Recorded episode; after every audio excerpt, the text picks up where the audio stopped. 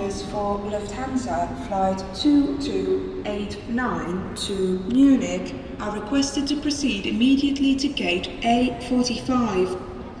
We are now closing the gate.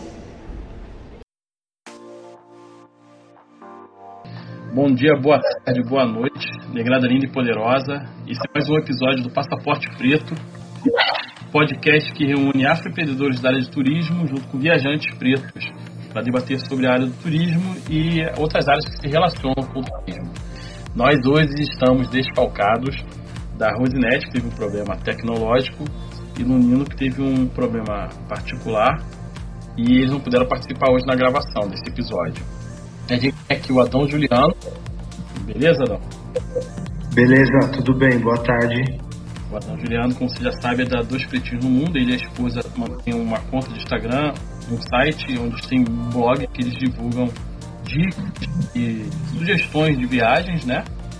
E também a Simone Monteiro, que é a CEO fundadora Boss, Black Boss da temporada. Ok, gente, boa tarde. Fazendo uma saudação aqui muito rápida ao Adão, né? Que tem 15 dias que a gente não se fala. E aí, a vez que vem, que é maravilhosa. E, assim, muito feliz de estar aqui com vocês, falando de duas coisas que eu gosto muito, que é o turismo e moda. E ainda ter uma expert como a Lígia, que vive na pele, que ela trabalha, é fantástico. Isso, eu vou deixar a Lígia se apresentar para vocês, para vocês conhecerem quem é a Lígia Parreira. Olá, gente. Um prazer estar com vocês, é, trocando e fazendo que a gente cresça nesse, nessas conexões, né? Nessa, nessa crescente da criação preta, né? E é isso, gente, nós por nós, fazendo nossos caminhos. É, sou Lígia Parreira, sou publicitária de formação, formada pela SPM Rio, pós-graduada em moda e em, em fashion marketing, né, marketing de moda, e atuo na Devassas, é, criei, né, sou criadora e criativa da Devassas, uh, que tem 15 anos, na verdade eu acho que chegando a 16. É, e a Devassas, ela. Bom, eu vou falar também, peraí. Eu também sou idealizadora do projeto Pop Afro, tá? Que é um movimento de criações negras que tem como ponto de partida uma loja no Madureira Shopping, que conta com criativos de moda, arte, entretenimento, cultura. Então, vou contar um pouco da Devassas para a gente chegar na Pop. A Devassas era uma marca que vem muito da minha necessidade, né? Eu, eu trabalho com moda desde 17 anos de idade e eu sempre fui a única negra dentro. Assim, na época que eu estava, era muito difícil ter profissionais é, negros na moda. E eu sempre achei aquilo muito esquisito. Eu não tinha ainda uma, uma, uma formação política, mas eu entendia que eu não parecia que eu não fazia parte. E sempre que eu estava inserida, é, sempre tinha uma justificativa, assim, ah, a Lígia é uma preta de uma branca, olha como ela se veste bem. Era uma coisa muito louca, que eu, eu não entendi o porquê, né? Que, é, pre, que eles afirmavam que preto não comprava, quando tinha modelos é, pretas né, no, né, nos editoriais ou nos desfiles, era para apelo de exotismo. E eu via que era, que assim, não, não existia essa narrativa, e toda vez que eu falava sobre isso, falava preto não compra. Inclusive falavam que era classe B, coisa louca. E que na época não consumia. A classe C e D era a classe que não consumia. Era uma, era, eram os primórdios do marketing, sabe? Era uma loucura.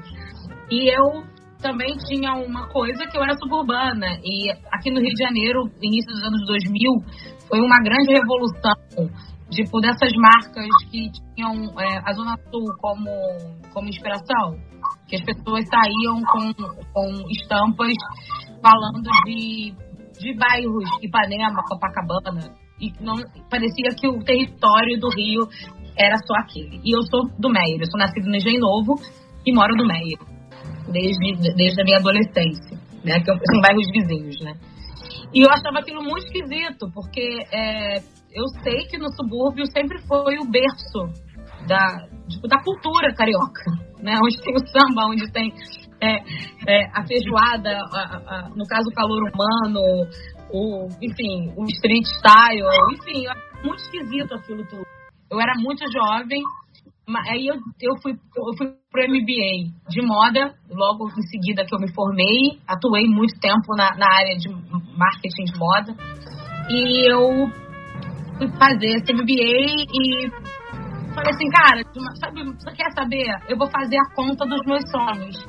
Porque não tem é, ninguém que, que faça isso. Eu vou falar sobre o orgulho de eu ser suburbana, o orgulho de eu ser uma mulher negra e vou desenhar uma.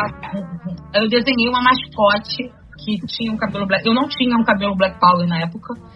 É, eu achava que o meu cabelo aí é outra história, porque, enfim, eu tenho uma história com cabelo com a minha marca, que é uma coisa muito louca, porque foi a minha marca que fez me fez fazer uma transição capilar onde não existia isso e me fez convencer muitas mulheres a, a ser símbolo de, de ter o cabelo natural. Isso daí foi tipo 2005.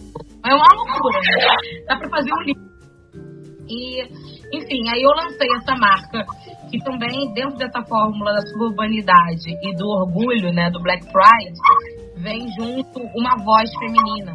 Porque também nisso dos anos 2000 também começaram a, a moda das estampas que eram muito eram estampas chamativas, eram estampas que trabalham, trabalhava com logomania, trabalhava com essas paródias visuais, que trabalhava. Eram estampas que chamavam muito atenção. Era eram t-shirts e tal, e todas elas eram desenvolvidas para homens.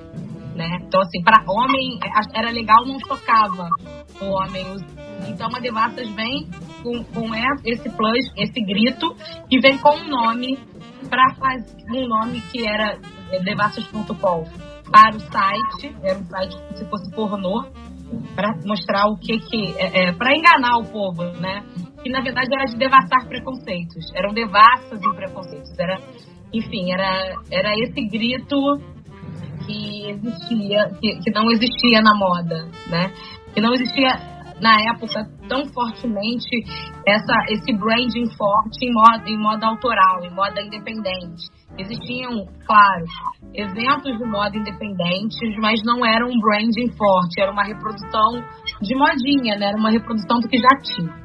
E aí, é, enfim, a Devastas, por muitos anos, trabalhou nessa, nessa questão independente, como trabalha, que é onde eu, eu acredito na moda democrática, e só a partir dela, só a partir da rua, que eu vou conseguir me contactar com essas pessoas. Então, eu vim de grandes eventos de moda, né?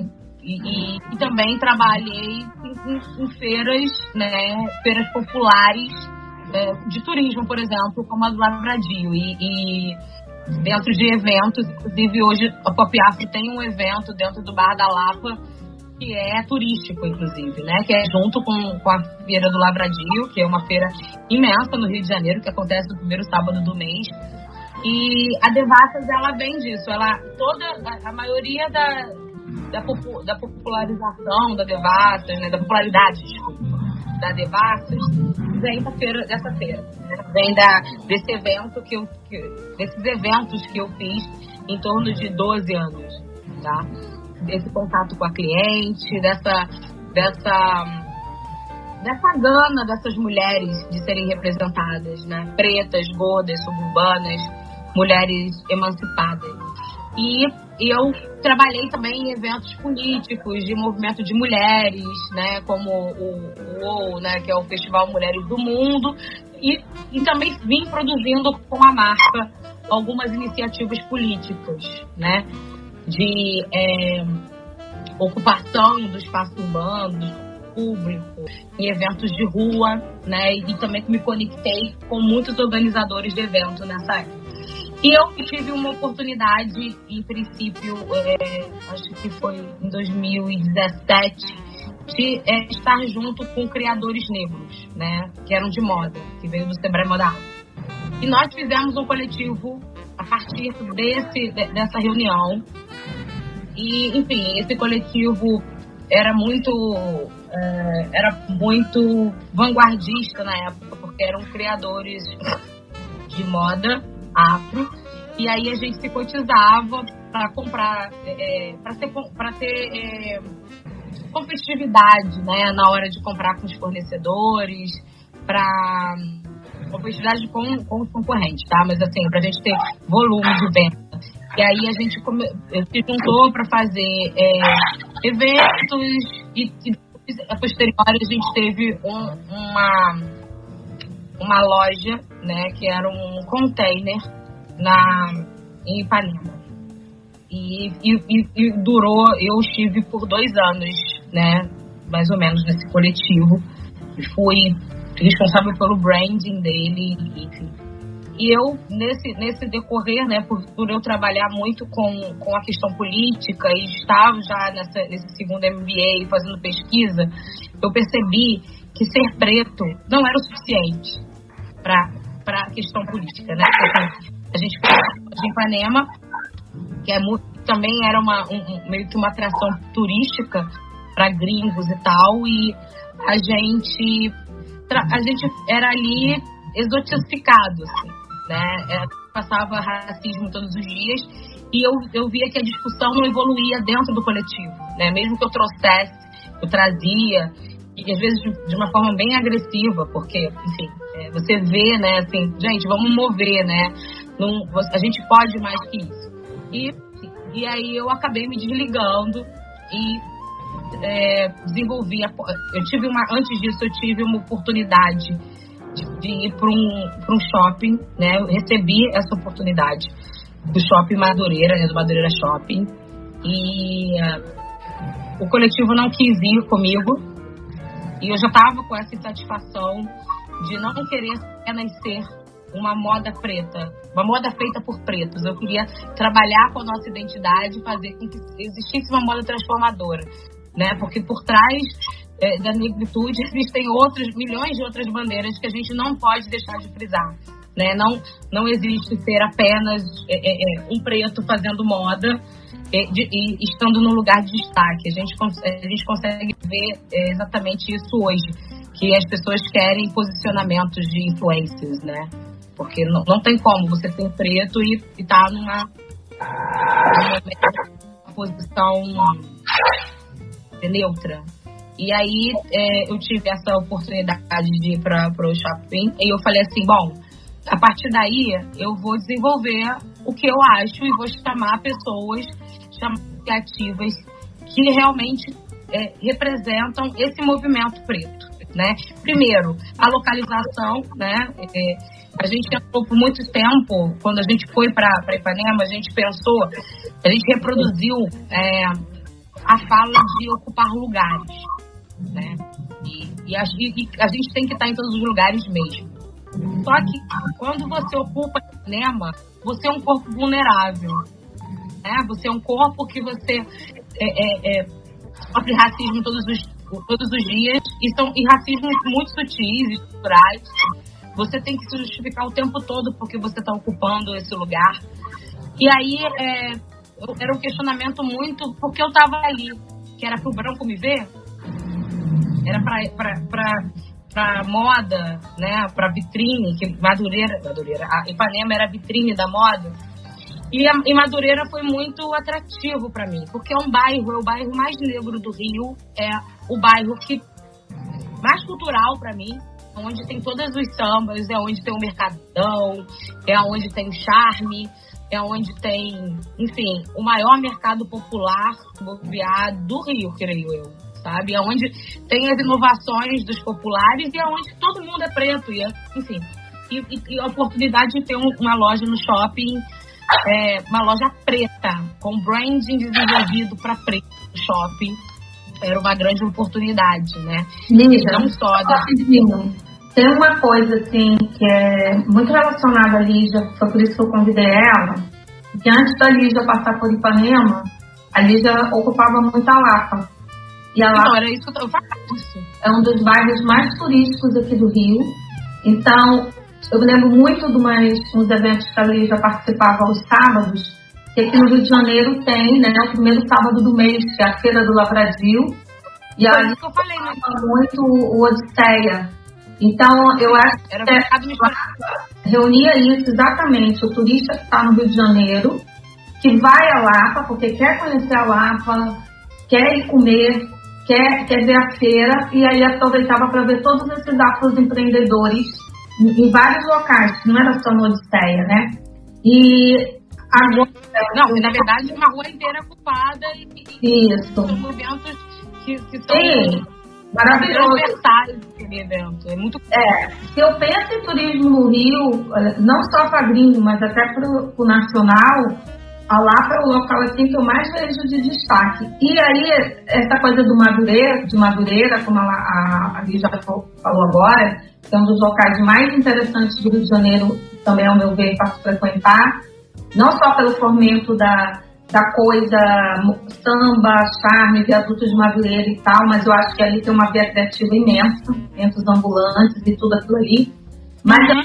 principalmente, é um local que deveria ser ativado muito turisticamente, entendeu? O turista que vem ao Rio de Janeiro é tipo, vai a Roma e não conheceu o Papa. Eu acho que vem ao Rio e não conhecer Madureira, você não viu o, o que, que é o turismo no Rio. Eu acho. Meu opinião. Eu acho que tem muito da apropriação cultural também, né?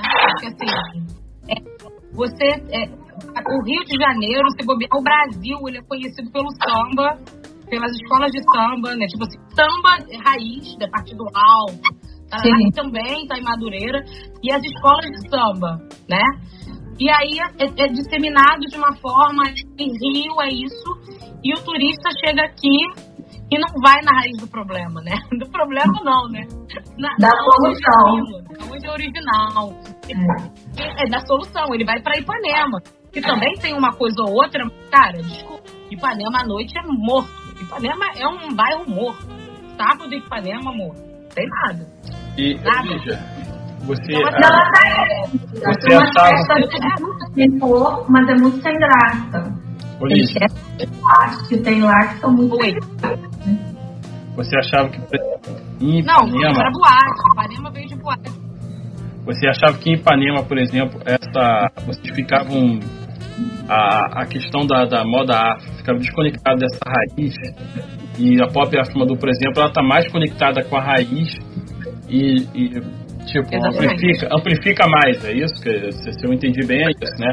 Então, Sim, na, na verdade, eu vou dizer, é, assim, eu acho que assim, em nível de negócio, é óbvio que é certeiro, porque se eu estou num lugar que as pessoas são pretas e eu faço moda que tem todos os ícones, que, tem espelho para preto, é óbvio que vai ter mais adesão. E na questão política é, é se perguntar o porquê que você está gastando tanta energia, né? se você tem só um lugar para você é, é, é, ter, investir de revenda, por que, que você tem que estar no lugar que os brancos te veem? Te ver, é verdade. Então, assim, é muito louco, né? Você tá num lugar, você tá completamente. O que que era Ipanema? O Ipanema era mais estrangeiro, eram pessoas que eram da nossa rede, que vinham, mas assim, moravam longe, moravam na periferia. Tanto que a primeira coisa que a gente falou foi a ocupação dessas pessoas começarem a ir para conhecer Ipanema. Porque todos os negros, a maioria dos negros que tem sentes daquele lugar, sabe? E tipo, e, e, a gente, cara, assim, uma das coisas que eu quis sair foi pelo fato de, cara, as vendas não valiam a pena. Eram poucas vendas. Muito poucas. Para o investimento de você estar tá lá, de você, enfim, de comunicação, de, de inovação no seu produto, de qualidade. Cara, a conta não fechava. E, e, e justamente essas, essas narrativas estranhas. De você. Eu, eu virei de novo a única preta de Ipanema, como eu tinha no início da início, no início da minha carreira de humor. Porque eu sempre tinha que justificar o porquê e me provar o porquê eu estava naquele lugar. Então, assim, Ipanema era um lugar que eu ia para um bar, por exemplo, a gente ia junto pro bar e as pessoas perguntavam se nós éramos cantores, o que estávamos fazendo ali. Entende? Então, assim, quando eu vou para Madureira e venho junto com o movimento, porque eu tive eu, é, dentro, a gente está ali junto com é, iniciativas que são de movimentos, por exemplo, a Yolo Love Party, que é o afropunk carioca, quer dizer, brasileiro, né? Eles têm lá, eles fazem eventos para preto. Super estilosos, para pessoa de vanguarda de moda, sabe? Que, que faz, na verdade, moda. Não é que compra não é quem compra moda, quem compra roupa, é quem faz. É quem não tem dinheiro que, que tiver como dar. E, e aí é onde é a fonte de pesquisa. Porque, na verdade, Madureira é a fonte de pesquisa das grandes marcas, entende? Então, é, eu também, junto comigo, tenho a galera da Galo Solto, das saias masculinas. Eles fazem saia, mas eles, eles desconstroem essa questão da masculinidade. E por trás disso, eles são agentes, são atores, produtores de peças de preta, do teatro preto. Então, assim, a, a Pop Afro vem com esse plus do que, do que nós somos por trás da marca. Vem Era Uma Vez do Mundo, que são as bonecas negras, é a primeira fábrica só de bonecas negras. Não são bonecas inclusivas, são bonecas negras. Né, que vem da, da identidade da criança na terra infância, de não, não ser representado. Vem, vem uma atitude negra, que é uma Yalorixá, que é estilista, e simplesmente naturaliza esses ícones, né? Dentro disso. E dentro e também, tipo, marchantes presentes, que tem uma papelaria, né? Que também trabalha com a infância, de tipo, o primeiro caderno de uma mulher negra ilustrada.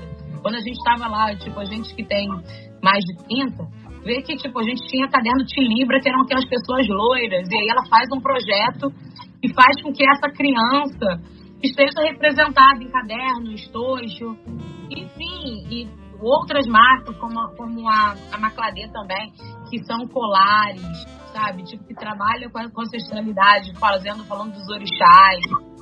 Cosmética, como a Rede Maqueda, que, é a cosmética natural. Então, assim, você vê por trás de tudo isso, né? Esse movimento que a moda e, e, a, e a economia criativa precisa.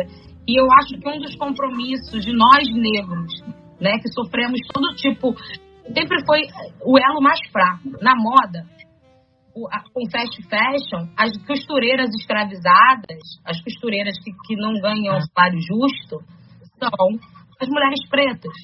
As comunidades que são exploradas ou gentrificadas dentro desse processo são comunidades negras. Então, quando você pega uma autoria negra, uma criação negra, ela garante vidas e ela, e ela também, é, e consequentemente, abraça causas mais afirmativas, não só um produto. Então, assim, de promover um bairro né, no turismo como Madureira, entende? De, de, de ser um, um lugar de debate, então, assim, a Devassos, ela, ela vem, em princípio, né, com essa questão política e abraçando todos esses projetos de território, de, de existência nesses lugares e ressignificação desses símbolos da moda tão excludente para uma questão bem mais democrática e bem mais espelho. Por trás das roupas existem vários territórios, existem lugares, inclusive, que vivem produzindo um determinado uma determinada vestimenta, como jeans, por exemplo, sabe? E, e, e, na verdade, fala de território, como no início a gente está falando da Devassa, a gente está falando de território.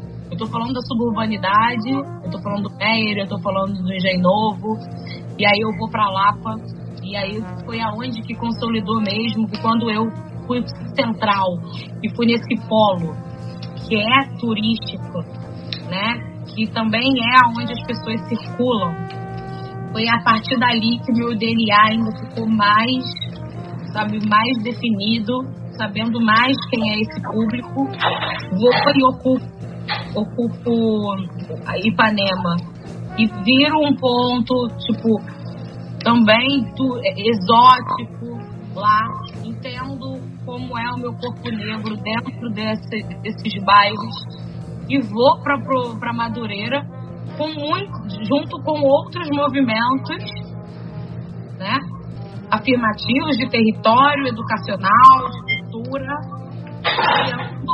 aonde, aonde realmente acontece. Então, assim, é onde as pessoas pesquisam. Eu que sou é, é, eu que trabalho com moda desde cedo, sei que existem pessoas que são muito bem pagas para estarem nesses lugares.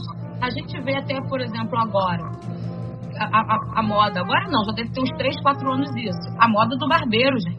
Ela vem da onde? Vem das comunidades. E hoje todo mundo quer ter um cabelo cortado pelo barbeiro. Isso, da onde surgiu isso? Alguém, chamam agora por hunters, né? Alguém se deslocou para esse território e divulgou. E esse, e esse território e explorou isso. Então, assim, hoje é óbvio que tem muitos barbeiros de, de, de comunidade que estão mais prósperos pela, pela moda, pela, por disseminar isso. Porque moda é lançar tendência, né? Na verdade, então, é, pegando aqui o link do Ricardo, que estava falando da questão do estilista, é, eu me lembrei de uma coisa, né? É, governos, né? Por exemplo, a Itália. A Itália, a companhia aérea Itália pagava o Jorge Armani para fazer a roupa da galera, né, que, que trabalhava dentro dos aviões.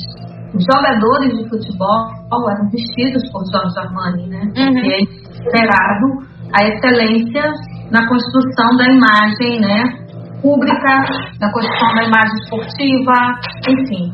Isso aqui no nosso país não tem. Você não vê, por exemplo, um governo pensando, olha, é, para futebol até deve ter, né? Mas aí usa Adidas, usa marcas assim. Eu estou te falando mesmo pegar um estilista conhecido brasileiro que ele uniforme, faça o uniforme da companhia aérea, mas aí a gente passa pelo quê? Sim, gente, mas só que, só que brasileiro tem com pés de vira-lata. Eu acho que o, o, o próprio é, ai, gente, Alexander Kovic fez muita coisa. Sim. Eu acho que teve umas coisas tipo do Day também, de algumas coisas olímpicas. Não, mas eu, mas eu só quero te dizer assim: a, a Itália remete à tradição, entendeu? É, é, mas a Itália é o berço, né? É, eles, criam, eles criam, mas aí é tudo pensado em quê? Você vai vestir uma empresa, os seus empregados isso vai gerar um, um status símbolos, isso vai gerar dinheiro, pessoas vão consumir um determinado. Tudo é muito pensado e organizado. Aqui no nosso país a gente não tem. E aí você é, entra dentro do, do, de coisas até mais comuns, que são as camisetas, né? Que é uma coisa muito é, simples de se fazer, uma coisa muito popular e aí, aqui no Brasil, se explora muitos os dizeres, como tu que explorou, né? Sou macumbeira, vou na macumba, jogo no bicho. jogo no bicho, vou na macumba. É, vou na macumba e a tua camiseta viralizou, te copiaram, enfim, né? E aí é, é, eu fico pensando assim, vendo a criatividade da maioria das pessoas que trabalham com moda no Brasil, como é tu, como outras pessoas que eu conheço, aí tem essas grandes marcas que, que aí a gente para para pensar, pessoas fora do Brasil conhecem a Baiana, Lenier Maia, né, que são as, as marcas mais conhecidas. Oskley. Oskley, enfim. Aí vem para o Brasil com aquela imagem de que aquela moda criada por esses estilistas é a moda usada no Brasil, quando a gente sabe que não é, gente, porque é caríssimo. Quem é que compra um maiô da Lenier Maia aqui no, no Brasil? Quem tem dinheiro, ok, mas não é massivo, entendeu? Aí você pega as pequenas marcas que tem, como a, a Dalija e, e tantas outras, e aí essas marcas não, não são divulgadas, entendeu? Não tem uma visibilidade futurista, é isso que eu acho. Aí você pega mais ou menos assim as feirinhas de rua, que é a Feira de Ipanema, a feira lá da Cinelândia, a Feira da Glória, que tem essa galera que vende, né? Ali, para mim, aquilo ali remete ao turismo, entendeu? Aquilo ali é, que, é, o, que chama, é o que chamaria, o que deveria ser. Mas, mas, mas, mas aí o, o que eu estava falando antes é a narrativa genuína. Sim. Vamos lá. É, vamos vamos fazer essa comparação que vocês estavam falando sobre os estilistas. A Itália, tipo o Giorgio Armani, né? o Giorgio Armani fez as. Mas a Itália é conhecida mundialmente sabe? Qualquer profissional de moda, eu mesma, tipo, eu tenho que fazer agora a parte do, uma parte do meu MBA na Itália. Porque é, isso é o, o, é o conteúdo programático, sabe? Você vai lá e você vai entender o que, que é moda. Então, já é uma coisa da, da, da, cultura. da cultura. A moda brasileira, as pessoas que estão se sabe, destacando, elas desenvolvem tecnologias, é óbvio, estampas legais, mas elas não desenvolvem o DNA do brasileiro. Por mais que eles tentem não é o povo. Isso não remete para mim. Isso aí, eu, Lígia, tá? No meu ver, a, a, a, moda brasileira que está no exterior, que está no, no topo, que eu também digo, né? Que eu não acredito, porque todas essas marcas hoje que, tem, que são homônimas ao criador, elas nem são mais desse criador. Elas estão em grandes redes, tá? Elas não estão. Por exemplo, é como se eu tivesse uma marca chamada Lígia Parreira e eu ser a empregada dessa marca. Isso que tem acontecido, tá? São várias são, são, são várias fusões que têm, que acontecido para que essas marcas sobrevivam. Então, assim, voltando à questão da narrativa genuína, é, não, não dá uma grande assimilação de pronto para o popular, né? para o DNA brasileiro. Fica uma coisa. O que, que é Brasil, gente? Brasil, 54% da população preta. Se você for colocar isso é, dentro de cultura, se você for perguntar, fazer uma, um, um, tour em qualquer lugar do mundo e perguntar o que, que eles sabem do Brasil, eles vão falar a mesma coisa. Vão falar sobre samba, vão falar. E aí, e aí essas marcas não vão para esse estereótipo, porque elas não querem também, é óbvio, ser reconhecidas com esse estereótipo, mas e não sabem fazer, porque elas não têm a expertise de ser genuína sem ser estereotipada. Então, assim, eu conto uma verdade, como muitas pessoas na Feira do Lavradio contam as suas verdades, e é o DNA, realmente, do Brasil, da moda. Então, assim, ah, tem, eu conheço gente que, pô, sei lá, a pessoa ela é envolvida em, por exemplo, ai meu Deus do céu, como é que fugiu o nome da, da do negócio na minha cabeça? De dança, danças regionais, né? Como João, sabe? Eu conheço marcas que são desenvolvidas para pessoas que dançam jongo. Essa pessoa está inserida, sabe, no movimento do jongo e desenvolve aquilo. Você não acha isso genuíno? Do que eu chegar, eu como moda, traduzir uma coisa no Brasil que, que é estereotipada, ao meu ver, entendeu? Como as pessoas veem. Então, por isso que eu acho que não tem grande força, né? E, e, e, a moda, como eu estava dizendo antes, com, na conversa, parece que a moda é aquela, sabe, aquela pessoa, aquele adolescente que não quis estudar, que é filho de pai rico e que está sendo jubilado, sabe, todo ano de uma escola. Eles não. É, é, não está existindo o crescimento é, consciente da moda, a consciência real. A moda ela trabalha com a exclusão, ela só existe a partir é, de, da pessoa não ter. Então, assim, são poucos que têm e são poucos que podem. Isso daí é uma coisa que, que é, é uma das coisas que mais funcionam. Então, quando você se propõe para a questão democrática, você é taxado como pobre. Né? Muitas pessoas ficam assim para mim, ah, você é muito comercial, você isso não, eu sou uma moto democrática, eu sou uma publicitária e a moda é meu veículo de comunicação e eu quero que ele esteja com todos, sabe? Eu não quero que ele seja é, a popular, é, popular não, ele seja de uma elite, que eu faça só para pessoas que, que são o padrão de tudo que as pessoas querem. Eu quero que ela comunique e que ela vista todo mundo.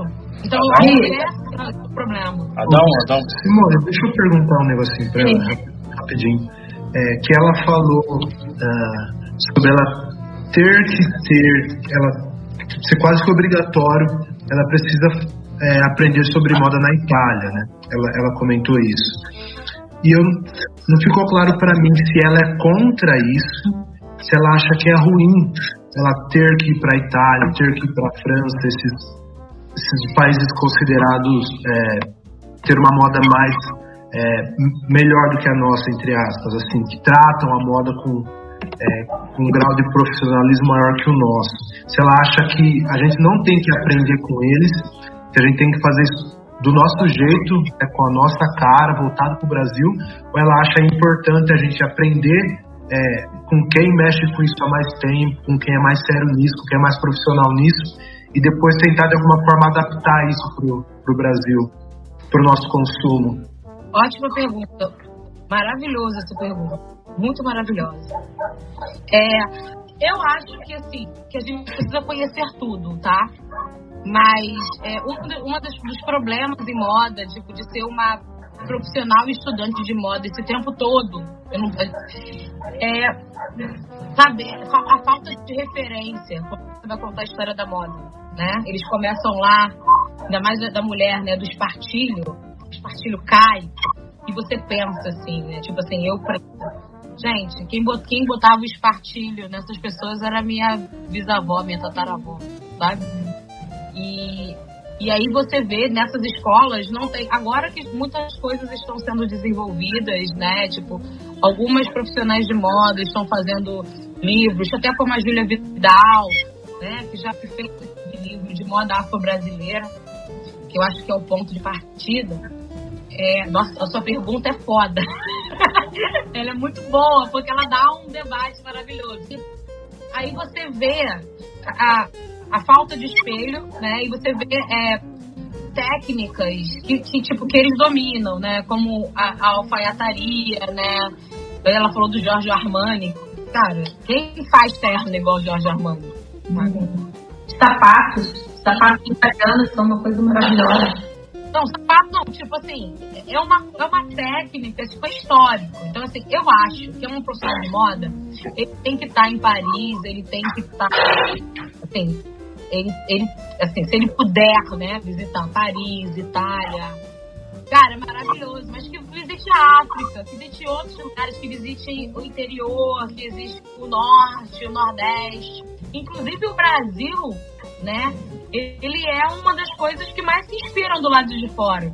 Por exemplo, aí a gente fala também de moda afro, que aí eu já eu visão muito é, expandida disso, né?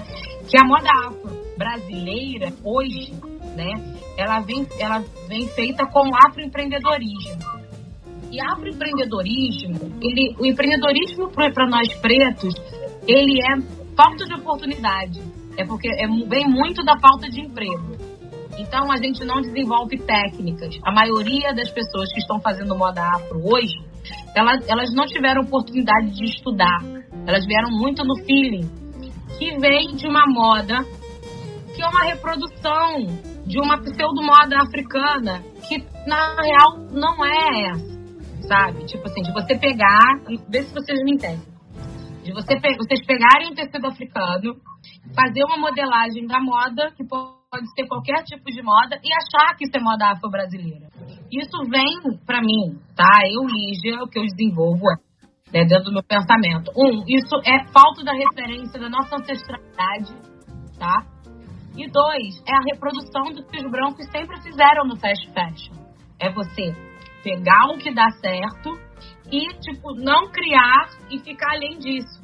Então, assim, é muito mais africano eu que crio um tecido meu que conta uma história, que se você for estudar a origem dos tecidos africanos, são isso, do que uma pessoa que pega um tecido que ela não, não, não, não foi ela que desenvolveu, ela achou bonito, tá?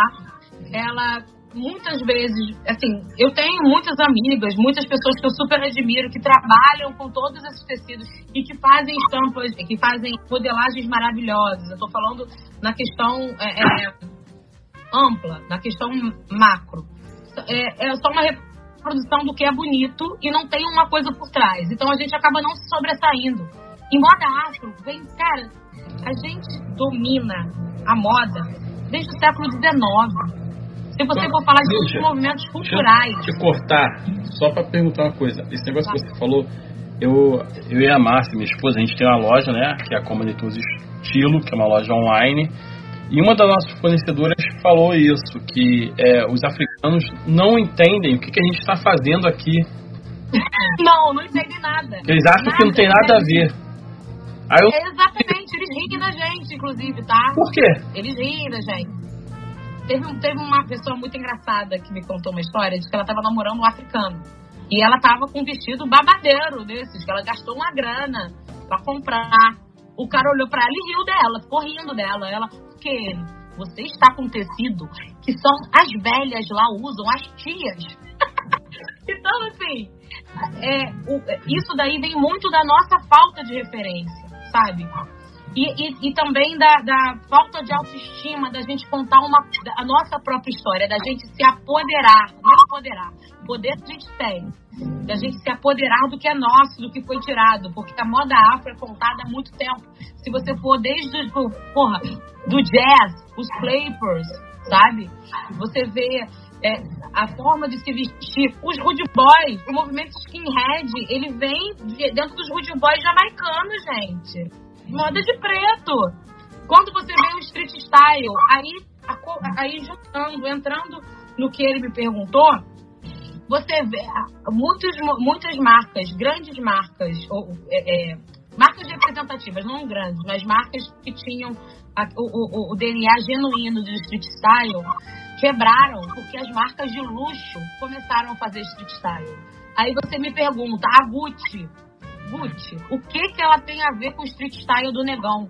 E hoje é uma líder, é um nicho. Então, assim, a gente está contando história de preto em moda por muitos anos, mas só não é preto que conta. Entende? É onde, na passarela, quem tá, quem tá, quem tá ganhando os louros são os brancos e a indústria. É a indústria da moda, de, de Paris, Milão, Nova York. Então, assim, é, dos brancos. E, e, e, assim, e a gente que a gente está tá se limitando a uma história só da Capulana. A gente tem Maranhão, tem, cara, que tem coisas lindas, que fazem tecidos maravilhosos, tem história aberta, tem vários lugares. Né? Eu tô falando Maranhão porque é uma coisa que, que tipo, eu já tô, Mas, né? Que, não é deixa eu falar alguma coisa, né? Porque eu tenho grandes amigos na Angola, inclusive eu sigo vários estilistas de lá, o Nancova, o TACO, que é de Sudáfrica. E eles usam, sim, é, esses tecidos africanos. Só que eu acho que o que acontece lá, além de ser a questão da criação, que você falou, que eles que criam as estampas, etc e tal, a referência de moda deles é totalmente diferente da nossa, primeira coisa. Segunda coisa que eu acho é que é mais uma coisa que o mundo, porque esse boom aqui está aqui no Brasil, ok. Mas eu me lembro, acho que uns três anos atrás, a Miúcha Prada, a Miu ela fez uma coleção toda voltada para africanas, entendeu? Sim, não, eu não tô, eu não tô assim. Ela tem a Prada e tem a Miu Miu. Então a Miu Miu é uma coisa mais adolescente. Ela foi tão espertinha ela disse assim: Bom, eu vou fazer roupa para as meninas de 15, 16 anos, 18, 20 anos. Se der certo, eu jogo para a linha adulta, né? Que é a Prada. E deu tão certo que a mulher estava estampando tudo: sapato, meia, roupa, etc. Até a dona Cabana, gente. Só que aí assim. Então, só que aí o que, que acontece? A galera faz isso achando que fez a roda, né? Uhum. Ela, não, ela não disse assim, ó, eu, eu criei isso é, fui na África pesquisar, sei lá o quê. Não, dá-se uma ideia de que ela criou alguma coisa, né?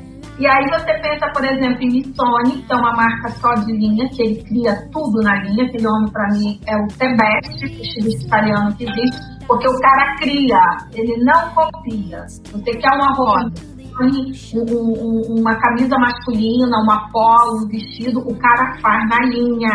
Então aquilo não tem.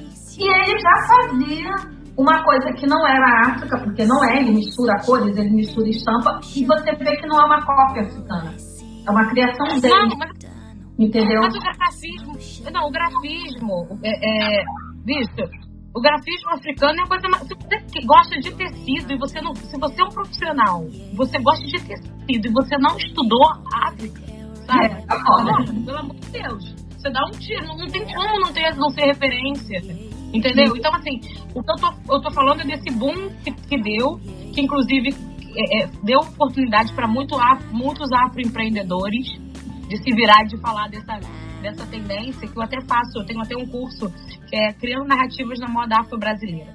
E, e, e, na verdade, o paralelo, a gente fala que é africanismo, né? né esse ismo como se fosse da tendência, e a moda afro-política, né? Que assim, quando você vê o design, que assim, que às vezes é a questão esvaziada, porque de você pegar uma marca dessa mesmo e, e, e ela tá fazendo uma coisa totalmente com, gra, é, com grafismo africano. Mas ela não tá esvaziado. Aquilo ali é apenas isso, não tem nada, entendeu? E Mas você desenvolveu. Fala. Eu queria te perguntar uma coisa, né? Que é uma pergunta que a gente tinha que te fazer. Na tua visão, quais são os lugares no mundo que serviria para ti como base de pesquisa, tu como criadora, né? Tu citou a África, tu disse que a gente poderia ir para a Europa, ok. Mas na tua visão, assim, de criação, qual é o local, assim, digamos assim, porra, aquele é o lugar que eu gostaria de ir, porque ali deve ter um de coisas, não sei, Vou te citar talvez uma coisa boa. Tailândia, não sei, eu tô citando. Muita coisa, viado. Você tá louca, tipo, que é um lugar só. Assim, é, não existe um lugar só. Mas deve tipo, ter um deve ser culminante para ti, é, até mesmo porque a tua base de pesquisa é pop. Tu gosta da pop art, tu já disse isso. Então, tipo, então é Nova York, né? É Amsterdã. Mas assim, eu amo o México, sabe? Eu sou ligada em arte.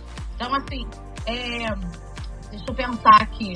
França, eu acho do Porque, assim, é, a questão do velho mundo, por mais opressor que tenha sido conosco, por mais genocida, é tipo, é onde tem a arte, né? Tipo, onde começou aquilo, né? Aquela coisa daquele é, das grandes técnicas. Então, assim. Tudo roubado, mas tudo bem, vamos lá. Eles roubaram tudo, todas as nossas ideias, mas tudo bem, vamos lá. Não, com certeza, mas assim, é onde está popularizando, onde você fala assim, caralho. Na verdade, é, o que eu acho é onde começa a mercantilização das coisas, né? Sim. Porque é como eles conseguem vender. É isso. Eles sempre roubaram para saber vender. Essa que é a diferença. Sim. Para a gente. Então, assim, tá na hora da gente. gente é, e aí eu digo uma coisa assim, do, do coração de boa. Se eu fosse uma gringa, eu ia, eu ia estar muito feliz de visitar o Brasil, de conhecer o Brasil inteiro. Se eu fosse uma gringa de moda, assim, tipo, se eu fosse uma mulher estrangeira e fosse uma designer de moda, como eu sou. Eu ia querer conhecer o Brasil. Porque o Brasil, bicho, assim, tem muita narrativa. Tem, aqui é foda, sabe?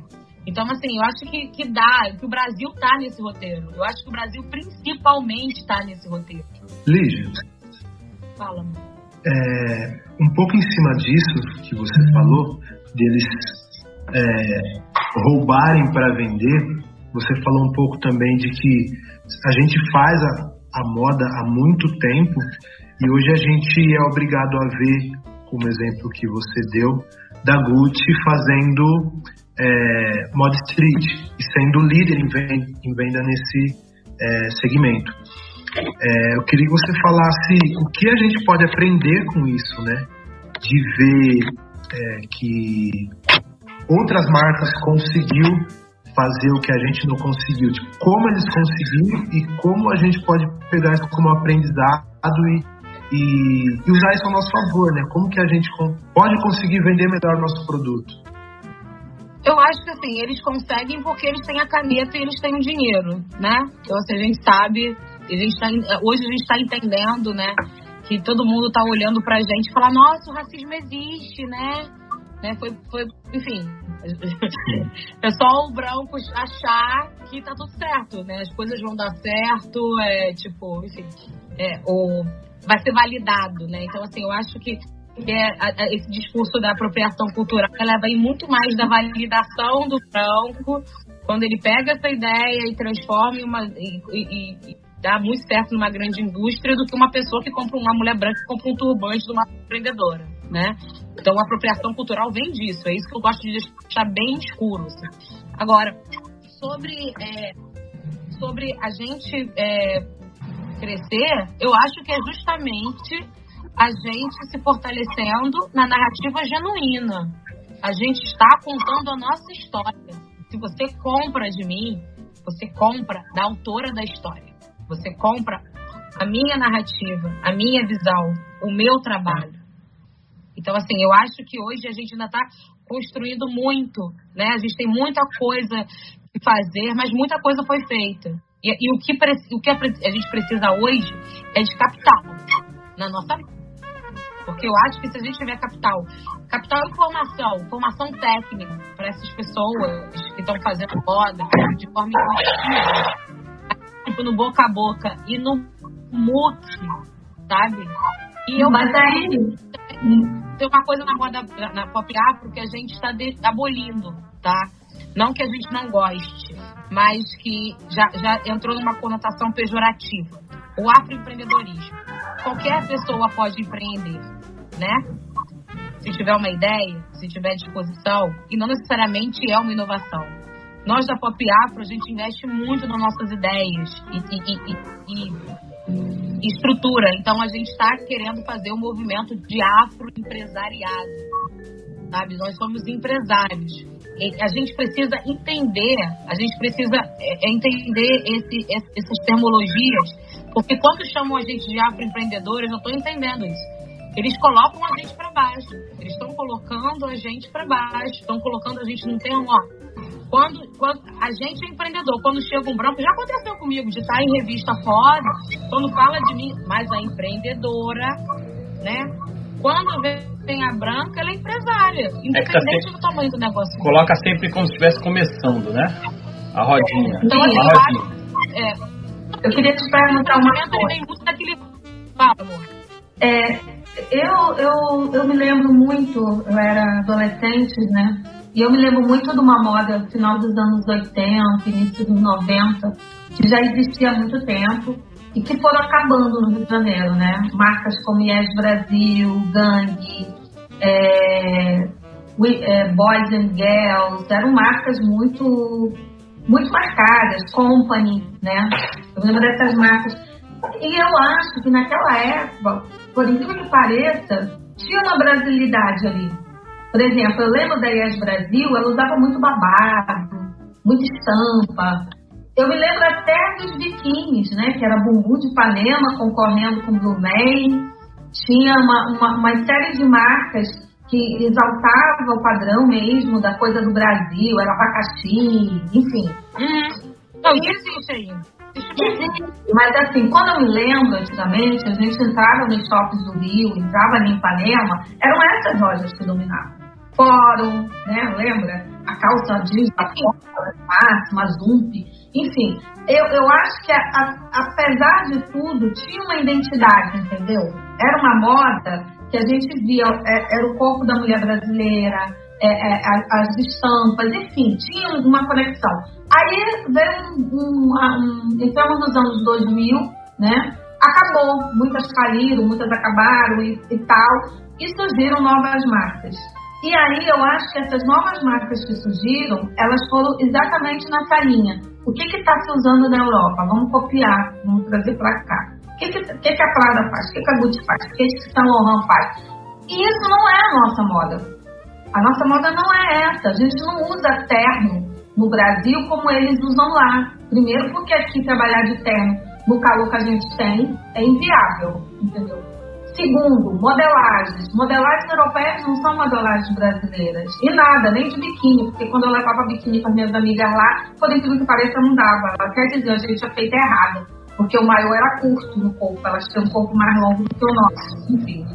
Então, assim, tu não acha que agora que está se revendo tudo isso, que está fazendo, como tu mesmo falou, hoje em dia as pessoas estão estudando, estão aprendendo, enfim Tu não acha que era a hora da galera criar uma identidade mesmo? Tipo, isso é, é não sei se uma estampa, eu não sei se um. um não sei te explicar porque sabe. Já passou na hora, Vai, termina, desculpa, que o telefone. Não, não, eu digo. Eu digo não, e, só, antes da Simone terminar, vou falar aqui, o Emiliano. O, antes da Simone terminar, fala aqui que o Juliano vai concordar comigo. O, a moda masculina também é só disso, é, nesse caminho mesmo que a Simone tá falando, a moda masculina é isso aí mesmo. A, o padrão é totalmente hemisfério norte. Ah, não, mas aí o que eu queria dizer é assim, então, que leva, por exemplo, quando você sai do Brasil para ir para a Itália. Você vai ver turisticamente muita coisa, mas é quase que impossível você não querer ver uma vitrine de uma loja foda dessa, porque você quer ver o que está falando. Você vê nas ruas o que as pessoas usam, como é que é. E aí, o turista que vem para o Brasil, eu, eu vejo que ele procura isso. Eu já tive turistas nos meus apartamentos que eles diziam para mim, Simone, onde que eu posso comprar camiseta? Onde que eu posso comprar coisas para minha mulher biquíni? Aí eu dizia assim, cara, vai no Sul, ou sei lá, vai fazer. Sabe o que eles me respondiam? Não. Aquilo que tá lá, eu já vi lá. Eu quero o que não tem. Inclusive, nós conversamos sobre isso, eu e tu. A gente falou já a questão da, da, pessoa ir até Madureira e conhecer Madureira, entrar no shopping, consumir a moda de vocês. Porque eu, eu vejo que tem turista que, que quer isso, entendeu? Mas eles fazem exatamente a pergunta que eu fiz pra ti. Cadê a identidade? Tipo, me mostra uma coisa que eu sei que vocês usam aqui, que é de vocês, que não é copiado, que não é trazido. É vocês. E aí, por exemplo, eu vejo que esse lugar dessa marca no Rio de Janeiro não tá, mas, por exemplo, na Bahia tu já vê. Entendeu? Então, é... na Bahia você vê. Belém do Pará também. Belém do Pará eu fui, eu. Entendeu? Mas. Maranhão ali. Sim. Mas o Rio não. É como se o Rio tivesse tudo misturado, uma, uma, uma grande panela fervendo, mas a, a identidade mesmo não, não, não tá, tipo, estou consumindo um produto tipicamente carioca. É isso que eu quero te dizer. São Paulo também não. São Paulo não, São Paulo também não. não. Essa, sua, essa sua pergunta, ela, tem, ela também é imensa. Tipo assim, por isso que eu estou te interrompendo, porque, algum, porque é muita coisa, muita, é muita coisa, assim. Tipo, com uma tarde só. Vamos lá, você falou primeiro do paralelo da IES Brasil. É. é é, porque senão, porque senão eu, eu, eu fico todo enrolado. Porque, assim, primeiro, você falou da, da, do, da década de 90, com essas marcas que eram vanguardistas, vanguardistas. São marcas hoje que elas são referência até hoje, Sim. tá? De brasilidade, de modelagem. Teve um boom nos anos 90 dessas grandes, dessas marcas que eram marquetas e cresceram. Por que, que elas contaram no Rio de Janeiro? a identidade do carioca da Zona Sul. Eles eram, tipo, ah, eles foram pro arcoador, eles viveram o verão da lata, tipo aquela maconha lá da lata que apareceu. Eles reproduziam aquela, aquilo era genuíno, porque eles reproduziam aquilo. E a moda, a gente não era globalizado, a gente não tinha. Tudo vinha das revistas, né? Tipo assim, era uma coisa diferente. Era, você via jornal da, da, da, da TV. Revista Cláudia, eu, que sou, é, eu que sou mais nova, eu lembro, eu ainda peguei, eu comprava várias Vogues. A, minha graça quando entrei em moda com 17 anos era falar para as pessoas quando viajavam me trazer as Vogues, todas as Vogues. Viajou, me traz uma Vogue. Era isso. Então aí, você vê isso. Essas marcas, elas contavam um movimento, elas contavam o movimento do verão do Rio, daquela questão do, do da Zona Sul mesmo, né? E começou a criar, e a maioria dessas marcas, elas têm origem surfwear. Aquelas mulheres da Zona Sul, né, que iam pra praia, pro arpoador, fazendo, você vê o Gabeira lançando moda de, de sunga de crochê, gente, sabe? Então, assim, isso é história, por mais que não seja nossa, né? É uma história de uma elite branca da Zona Sul que fez, que teve, que teve uma, uma, uma narrativa. E aí o que que acontece? Antigamente a gente comprava pouca roupa, porque a roupa mais cara. Nos anos 2000, o que que surge, gente? Surge a Zara. O que que surge? Surge o fast fashion. Roupas que a gente vê na Europa, que a gente via na Vogue, que a gente colecionava por preços baratinhos. A Zara chega aqui no Brasil como uma grande loja fodona, mas só que é uma C&A lá né? Então, assim, a C&A teve até que se modernizar com a Gisele Bündchen, porque a C&A era classe C, a C&A era roupa baratinha, era uma coisa assim, ah, está de C&A, né? Tinha até uma coisa que minhas amigas chamavam de feiá, você tá de feiá. Então, assim, o, o, vem a Zara, e no Brasil veio como marca de elite no Rio Sul. Não sei se você lembra que as pessoas achavam, hum, comprei na Zara do Rio Sul. Ela só tava se fudendo por conta da, da conversão. Né? Tipo, porque era em euro, ela tava comprando mais caro por conta disso. Que ela tava comprando uma porcaria de roupa barata lá, ela tava. E aí você viu aquilo E de repente, todas as, as marcas, para crescer, elas tinham que fazer, sei lá, 20 coleções, né?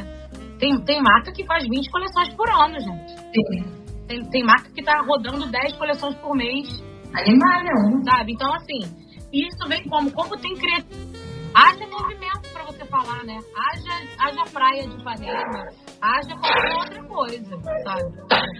Então, é muito mais fácil você. A gente sabe que tem uma tendência que é estipulada, né? Das maisons e tal. É muito mais fácil você. Tanto que o nome é modinha. Porque copiam exatamente essas tendências. Não para pra pensar. Muita gente viaja nesses lugares para tirar foto dessas roupas para copiar. E, é, e aí é onde a gente se vicia, né? É onde o mercado de moda é, faz com que a, que a criação seja menos transpiração, porque a, a combinação de moda é, né, de moda não, de criatividade, é inspiração mais transpiração. Quando isso não acontece, o que, que você faz? Você copia ou você rouba. Então, muita gente acha que moda é pesquisar tendência no Google e procurar uma estampa no Google. Eu me formei antes de Google ser popularizado. Então, assim, não sei nem como faz isso, eu acho isso um absurdo. Amiga, não é mais e a gente também entra na... É Pinterest. Isso. É Pinterest. Agora é Pinterest, a Copa é, é, não, tem, não, isso, não, é, tem Pinterest. Tem, é, agora, a inspiração vem do Pinterest. É, outro dia eu me inscrevi no, no Pinterest, aí tava assim, é, inspirações pra você. Eu falei, bicho, que inspiração pra mim, bicho. Isso é cópia, isso é referência, sabe? Então, assim, a, é, essa história da globalização, ela deu uma, deu uma preguiça no, no cérebro das pessoas. E é dinheiro. As pessoas, pessoas precisam investir no que vai dar certo. Olívia. Então você vê essa moda brasileira. Aí você vê. Outra coisa que você falou de Rio de Janeiro e São Paulo. Rio de Janeiro e São Paulo são as capitais culturais e cosmopolitas do Brasil. Você acha de verdade que eles vão arriscar? Olívia, o então, assim, Haroldo o Haroldo Oliveira comentou aqui na comunidade Pérola Negra sobre exatamente isso que a, a, a, mais ou menos que a Simone falou, né? A Simone falou da Bahia. A Haroldo Oliveira comentou que tinha um casal de gays que moravam no prédio dele e um deles era designer da Zoom na época, uma loja tipo a Yes, foi aqui no, no, Rio de Janeiro. A Zoom. E, é? Vocês conhecem? Zumpi. Oi? Zumpi. Chamava Zumpi. Zumpi? Ele falou... A Zump e tinha a Fórum. Elas eram concorrentes. Não, não, não, não. Acho que é da Bahia essa loja. Mas tinha a Zoom também. Zoom, né? Aí ele falou que, que, o, a Zoom o design. A Zoom então. sido uma América da Zoom. Ah. Ele falou que não tinha, como não tinha o Pinterest na época, ele falou que o design, quando estava sem inspiração, ele ia pra Bahia e ficava olhando a pretaiada passar. Pra se inspirar. Exatamente. Mas isso é uma inspiração genuína. Porque da onde se, se, você está num aqui num o lugar cosmopolita, às vezes, ele ele não ele, ele vai te minando, né? Você vai vendo um monte de gente diferente, que é legal pra caralho, mas essa gente querendo ser parecida, né? É, se uniformizar por conta de mercado de trabalho, por conta de um monte de coisa. Quando você vai num lugar, tipo, mais territorial, tipo assim, daquela coisa que tem, aquelas pessoas estão ali, você se inspira muito mais, entendeu? Tipo, que você, você carrega a cultura daquele lugar. Né? Você, a, a técnica daquele lugar. Tipo, a economia daquele lugar. Então, assim, tem, tem várias. É, é, foi você que me falou. As mulheres que. Simone, que você Sim. falou que mulheres que, que eram, não eram bordadeiras, não, era. Ah, sim, quando eu fazia gestão cultural, Gente, eu que fazer uma pesquisa, né? De é, o, que, que, o que, que o Brasil é? Na verdade, nós somos grandes bordadeiros, né? Existe interior de Maceió, cidadezinhas que você tem que chegar de canoa, que tem um grupo de bordadeiras que elas mandam os bordados. Isso você, você elas mandam bordado para um monte de estilistas famosos na Europa. Elas, elas cobram muito bem, o povo não imagina. Mas assim, os vestidos de casamento dessa galera milionária lá é feito por essas bordadeiras. E aí, quando a gente fez a pesquisa, eu me lembro que o professor falou que ele foi até Maceió para ter acesso a essas mulheres. Então é tipo assim, você chega, você vai de canoa, porque não tem estrada, Para chegar no local que essas mulheres moram, elas são muito bem organizadas, mas assim, elas não te atendem assim, não, querido. Tipo, entra na fila, senta aí e espera. O que eu achei muito bom.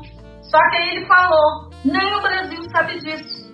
Entendeu? É tão lá dentro, ver um gringo, não sei da onde, que viu, que descobriu, e que já está explorando, e já está levando e está ganhando. Só que lá, eu acho que o governo do estado Maceió organizou a coisa tão bem feita. Exatamente. Que fez com que elas não saíssem perdendo. Não, você está levando um material, um produto brasileiro, um produto daqui, mão de obra daqui, então tem que ser feito, tem, é, tem um selo, enfim. E são muito bem organizados. Mas mesmo assim, aqui dentro do nosso país, muito poucas pessoas sabem disso. E elas são famosíssimas. Eu me lembro do É louco. coleção e, e- e tendo elas, é, na, na- porque a, a- coleção do Dolce Cabana ele se inspira muito na Sicília. E as sicilianas, você sabe, usam muito chale, muita coisa. Ele fez uma coleção onde o chale eram os bordados das bordadeiras brasileiras. Aqui ninguém deve nem saber disso, né? Mas lá sabia, entendeu? Quer dizer, é, é uma loucura a gente ter um país rico, um, um país que não precisa copiar, porque tem, e as pessoas não se renderem conta disso, né? Ô, Lígia, deixa eu te fazer uma pergunta aqui. A Rosinete, ela não pôde participar da live, mas ela mandou uma pergunta aqui pra mim pelo WhatsApp. Agora eu acho muito louco. Que eu queria- Eu queria saber, por exemplo, sobre essa questão que a Simone está falando da organização. Aqui no Rio de Janeiro surgiu uma forma de organização que é o polo de confecção, né? E os polos de confecção estão sendo O feitos quê? Desculpa. polos, os polos de confecção, que é essa forma de, de juntar o pessoal que eles dizem que são os empreendimentos, novos negócios de moda, eles juntam em polos de confecção e são geralmente no entorno das cidades. Então, quer dizer, a, a Rose está perguntando aqui o que, que, você, que, que você acha. Sim. Porque eu também acho que às vezes acaba competindo com a cidade, porque se torna uma coisa. É sempre fora do, da cidade. Aqui no, no Rio de Janeiro, se no Adão tem isso também em São Paulo.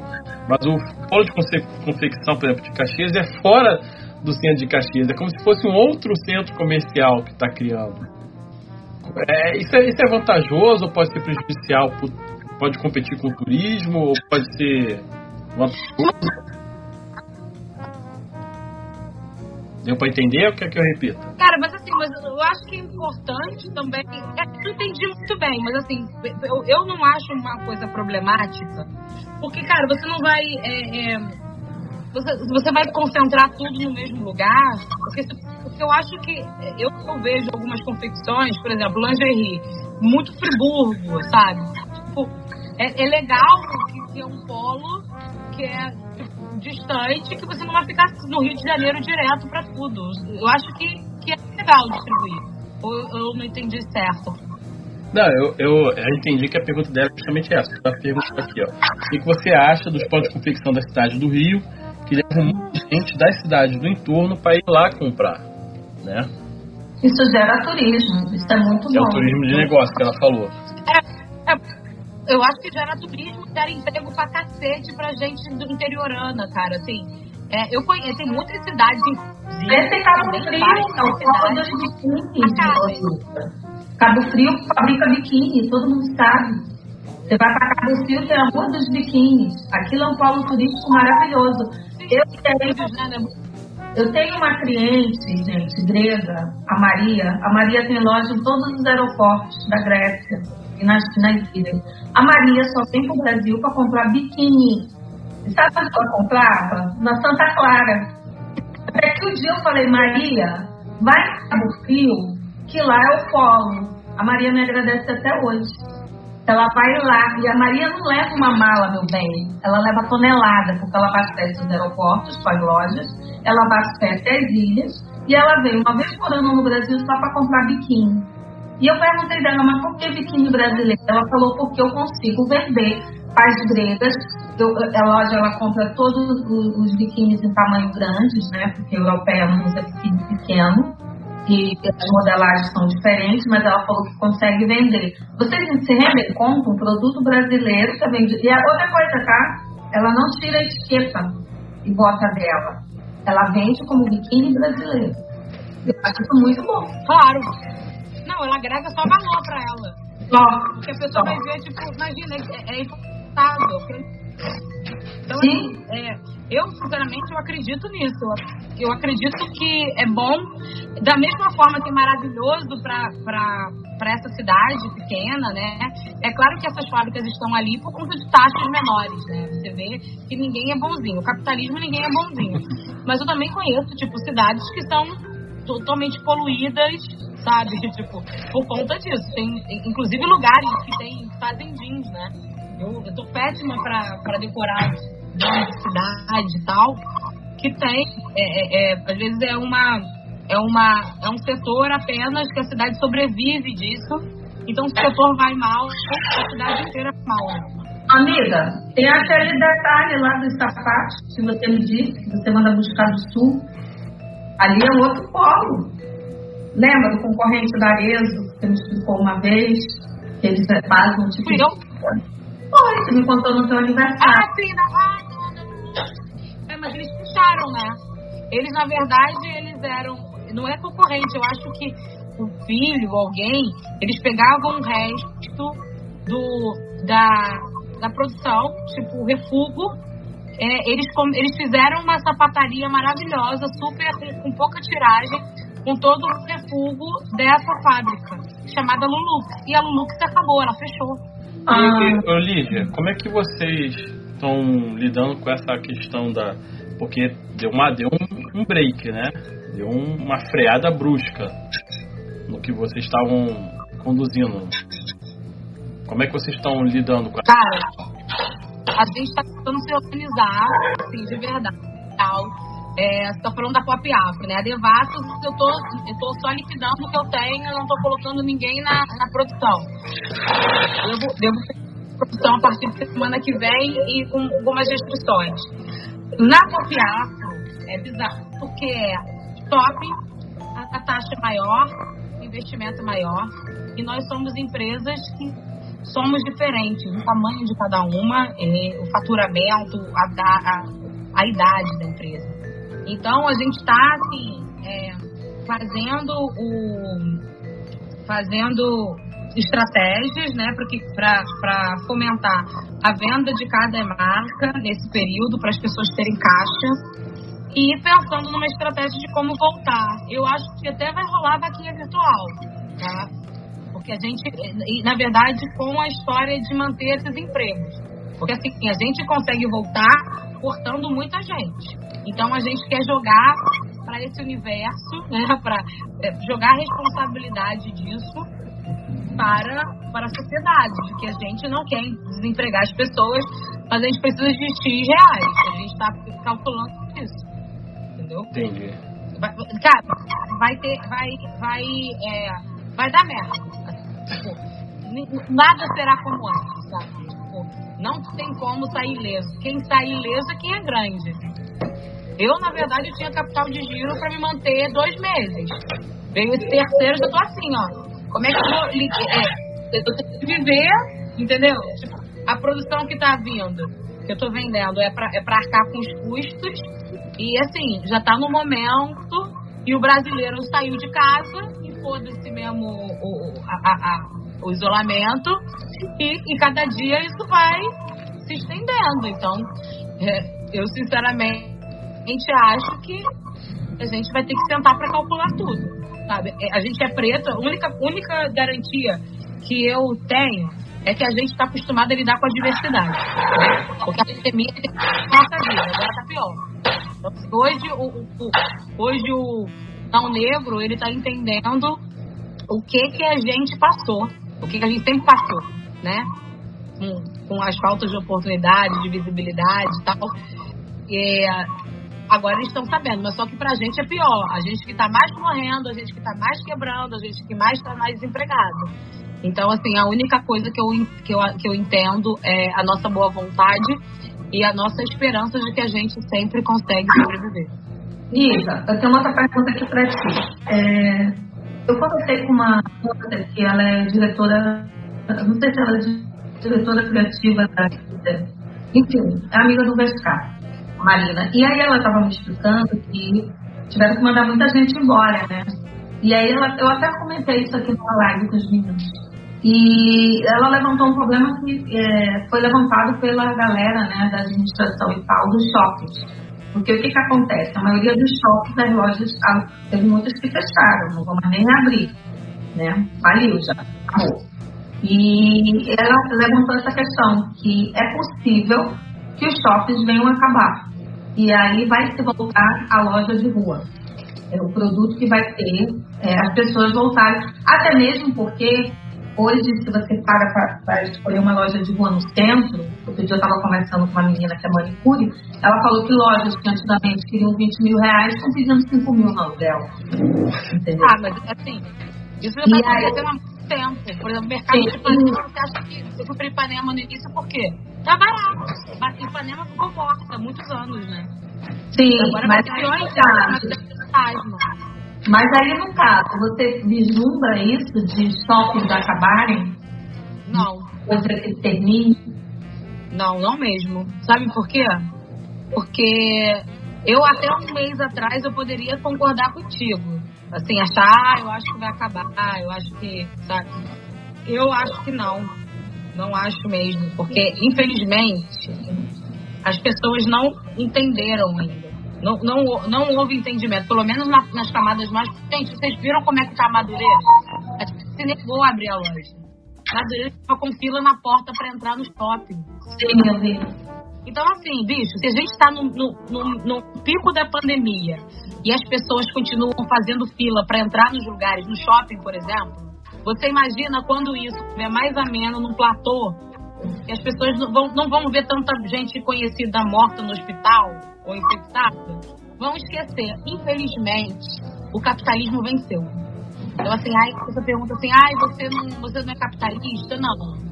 O capital não é, é não está acima da vida, sabe? E o capitalismo ele fez tudo isso que a gente está falando, né? A gente, sobre a, o fast fashion, sobre é, se apropriar das ideias, sobre morte, sobre exploração, sobre poluição, sobre isso tudo. E hoje a gente está vendo que as pessoas estão se arriscando, né, para comer. E, Lígia, e isso é já, para ser coisa do Estado. Já aproveitando para a gente entrar na reta final, é, como você acha, como vocês é, planejam, você individualmente com, com a Devastas e na própria Afirmadu, o que você acha que vai ter que ser feito no pós-pandemia, qual devem ser as estratégias, as possibilidades, e o que, que você indicaria para quem está começando agora nesse ramo a seguir, porque vai ser diferente do, de tudo que se sabia até antes. Eu, eu, o que eu faço, eu falo para Devasas, eu falo, eu acho que é pop afro, porque não tem como dividir uma coisa da outra, só a linguagem, né? Mas é, é, o mesmo é o mesmo segmento e é onde eu vendo, né? Que é a pop que vai ter, inclusive tem um evento que é na lá, né? Que tem a terceira edição.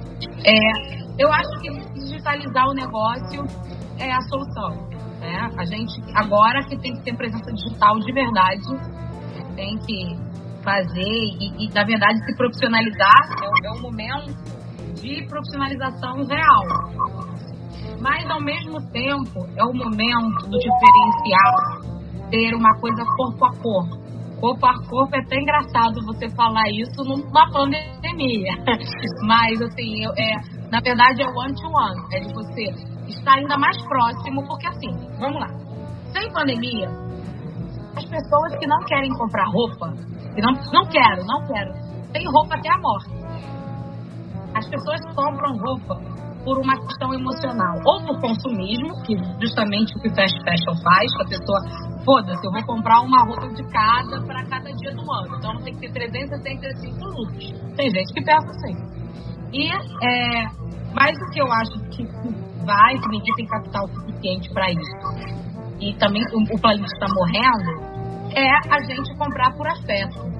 Então eu acho que o vínculo afetivo, por isso que eu acredito na, no ato empresariado, nas narrativas negras, porque tem a questão genuína de uma causa por trás, de uma causa de espelho, de uma causa identitária, de uma causa de uma, de uma de um, de uma maioria, na verdade, que foi invisibilizada nesse Brasil. E, enfim, é uma dívida histórica. Mas não, não necessariamente você vai comprar pra, porque é uma ação afirmativa. Você vai comprar porque você sempre comprou as nossas narrativas falsificadas. Você, todo mundo comprou várias coisas que nós criamos de outras pessoas, né? Então, assim, acho que está no momento da gente comprar é, coisas é, é, que peças, né? Que transformem vidas e transformem o mundo. E eu acho que é por conta disso que a gente tem que começar a contar essas histórias. Então, eu acho que a estratégia é potencializar o digital e potencializar o que a gente estava fazendo, de contar essas histórias e de estar tá olhando para essa pessoa. E entender também os novos hábitos, né? De quem já ficar mais em casa, e se as roupas vão ser mais adaptadas para estar tá em casa, sabe? As pessoas estão fazendo máscara. E a máscara também, de uma certa forma, ela foi uma, uma arma maravilhosa para muitos empreendimentos que, que não tinham como vender. E também ela é bacana porque ela é um refúgio de confecção, então ela polui menos, né? Então ela faz com que a poluição, que, que, que os detalhes não vá para o lixo, então não impacte o ambiente. Então é isso, que eu, eu, na verdade, é, esse é o panorama que eu mais ou menos estou vendo. E, e, e empreendimento novo, né, que você perguntou? Isso. Cara, o empreendimento novo, eu acho que, vamos lá, primeiro a gente precisa entender. Eu acho que muitos empreendimentos morrem porque eles são feitos na questão da intuição e não do planejamento. Então, assim, eu acho que é importante você procurar iniciativas e instituições como o Sebrae, o movimento Black Money, sabe?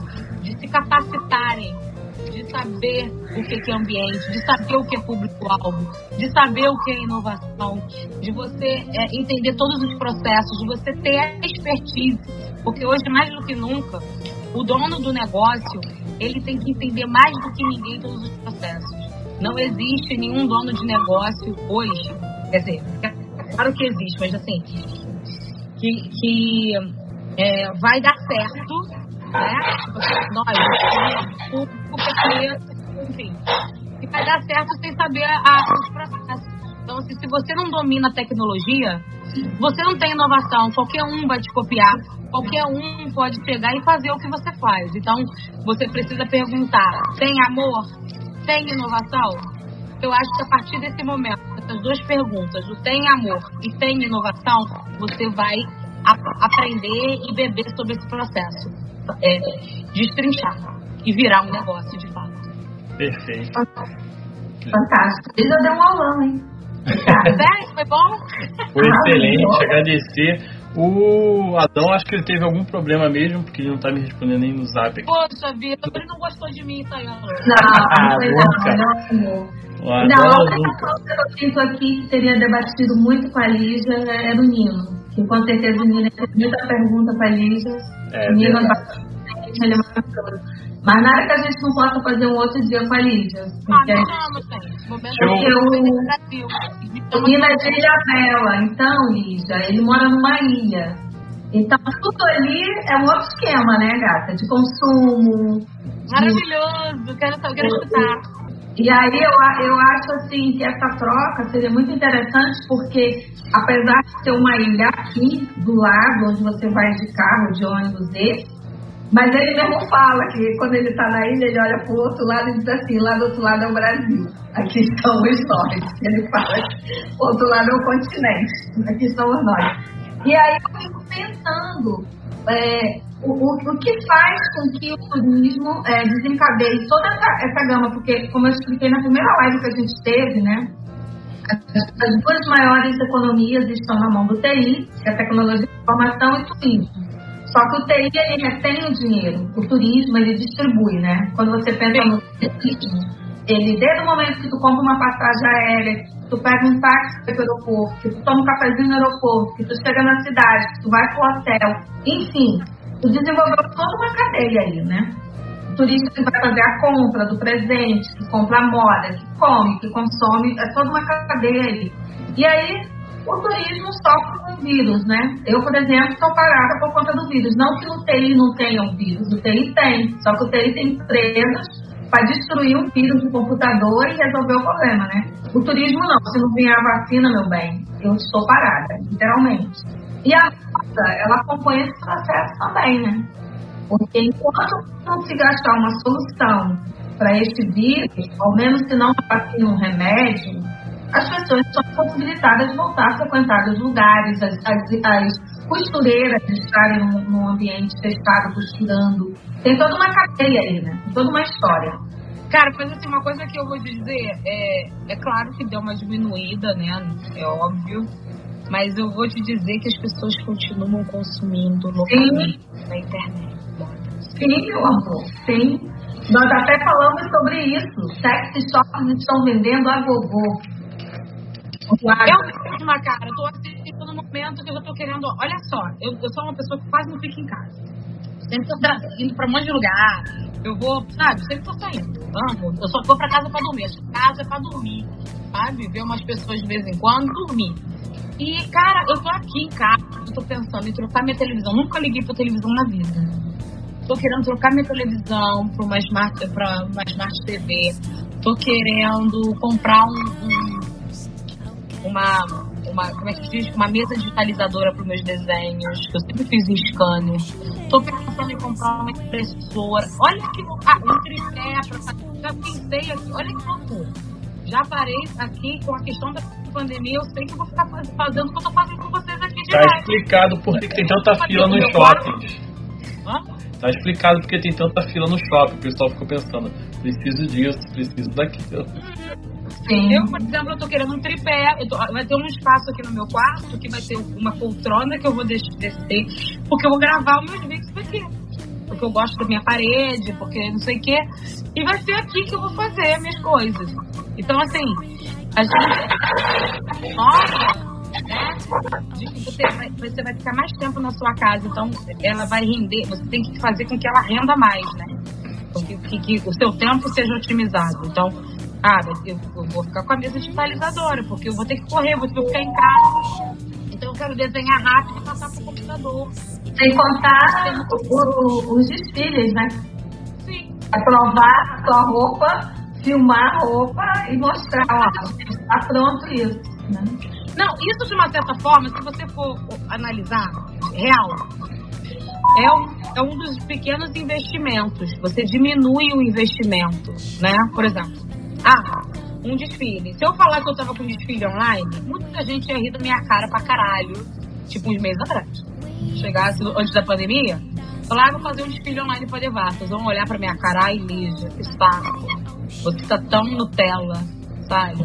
Tipo, pessoas querem ir, queriam um desfile para depois bater cabeça e comprar no shopping, beber cerveja de madureira, é isso. Agora, e aí eu ia gastar mais. Agora, se eu faço um desfile online, eu posso pegar, ter cerveja, ter DJ, ter a porra toda, é muito mais barato. É verdade. Olha, Aí ela não voltou, tá vendo? A gente tá dando a lista de tal você gostou dela. Que ela achou que você foi embora porque você não gostou dela. É, eu falei, gente. Não, gente, nunca tinha acontecido isso. É que a gente não, não tinha gravado sábado. A internet caiu, não voltou. Eu tô tentando rotear o meu 4G de celular pro computador. Vamos ver se vai funcionar. Porque eu tô só em casa. A não voltou a tempo da gente encerrar praticamente. É. Mas cada um tiver... fazer outra pergunta. Pode fazer. Posso? É. é. Bom, eu perdi o fim da meada e da conversa, desculpa, né? Mas a pergunta que eu queria fazer estava mais ligada um pouco ao começo da nossa conversa.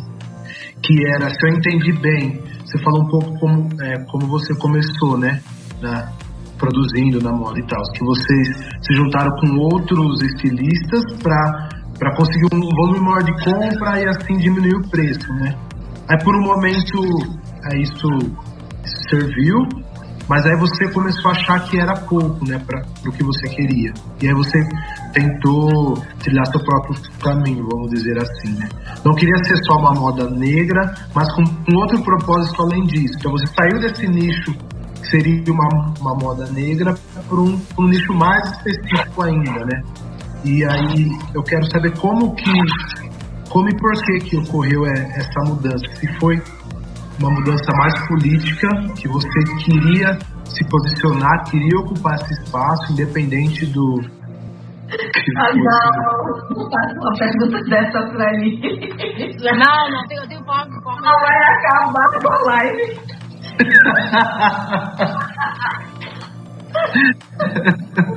A gente fogo no racista. Paro por aqui. Não, pode fazer, termina, pode não. Eu tô, eu tô polida, gente. Pode falar. então, se foi uma posição política, né? Falando, alguém tem que ocupar esse espaço e vai ser eu, vamos lá. Vou dar a cara a tapa, independente do, do resultado. Ou foi mais uma decisão que você viu é, uma oportunidade, um nicho que não era explorado, que ninguém fazia essa moda e você falou, não, é, como empreendedora eu vou para esse caminho que eu vou ser bem sucedida, assim, falando mais da parte é, financeira do, da, da, então, da, da, criação da marca. Então, é, é, é, esse, esse coletivo que, que eu sou uma das fundadoras, que eu fui uma das fundadoras, é, aí é justamente o que eu falei, não sei se você estava aqui, sobre afroempreendedorismo e afroempresariado. Né? Então eu já tinha uma marca que já tinha uns anos de mercado. É, era uma marca que eu entrei quando eu entrei nesse curso que eu encontrei com eles, que foi o Sebrae Moda Afro. Eu estava muito focada em escalar minha marca, fazer com que minha marca tinha o seu público, mas eu queria que ela tivesse, que ela amplificasse, né? Que amplificasse essas vozes. E eu via que isso daí era através de, de ter material exclusivo e às vezes eu não tinha quantidade porque eu não tinha o, o mercado estendido, não tinha a extensão de mercado suficiente para eu ter um volume de venda que, que exclusivo para mim, por exemplo, enfim. E não tinha os canais de venda, como uma loja, como um evento próprio, entendeu? Que eu pudesse trabalhar esse branding para agregar valor. Então, nesse primeiro momento, eu estava junto com essas pessoas que também eram marcas que cada uma tinha um porte e que era a questão do afroempreendedorismo. Então, é, as pessoas ali, elas estavam preocupadas em sobreviver, né? Elas estavam preocupadas em sobreviver dentro de um espaço. Foi feito um brand de uma história legal, que também era inovador na época, né? De tipo, ah, são criadores pretos que estão juntos e que você vai ter um lugar, um polo que, que você compre, né? Um polo não, um lugar, né? Polo, quem me dera do polo. É, você vai ter um lugar que você vai comprar vários criadores, né? Do, ao mesmo tempo, numa loja ou num evento. E a gente tinha essa facilitação de tipo de fornecedor, de ah, tem, vamos fazer o seguinte, vamos pegar uma costureira e falar com ela que ela vai fazer, vai ter uma diária que ela vai fazer não sei quantas peças e fica mais barato para mim, para você, você faz malha também, eu faço. Então, assim, era uma questão muito de sobrevivência e, e foi a história desse ponto, que esse ponto em Ipanema, ele era um ponto que era mais barato, que não tinha fiador. E aí pra gente foi, e a gente justificou isso numa história de ocupação de espaço. Só que eu vi que isso não era o suficiente. Primeiro, a gente ficava tanto na sobrevivência que a gente esquecia de, de nos politizar. E muitas pessoas ainda, assim, é uma questão meio sessentista, eu acho, né? De que achar que um corpo negro trabalhando já é político. É, e não é, né, gente? Vai parar até a página 5. E, e eu comecei a ver que é, esse, esse movimento, ele esvaziava esse discurso, porque eu queria mais, eu queria falar mais disso. E, e, e as reproduções que os brancos faziam, né? Os brancos fazem de cópia, né? De você não, não entender o mercado, de você não saber é, é, conversar com quem tem a caneta, de você achar que é, de você ter medo do que os brancos pensam, do que o cliente, de perder nicho, de, enfim, já e não fala tanto assim porque eu tenho cliente que votou no Bolsonaro. Então, cuidado na hora de você expressar. E isso daí foi uma coisa que foi me minando, que eu fui dizendo o seguinte, cara, eu não, eu não sou apenas uma preta, um token, sabe? Tipo, uma, é, as pessoas confundem representatividade com representação. A representatividade, às vezes, ele, você é o ponto preto, branco, não ficar com a cabeça, com, com a consciência pesada. Agora, a representação é quando você hackeia o sistema, quando você está naquele lugar e você leva um monte de gente igual a você, porque você transforma. E aí, eu, eu sempre quis ser afroempresária. Eu nunca quis ser apenas assim.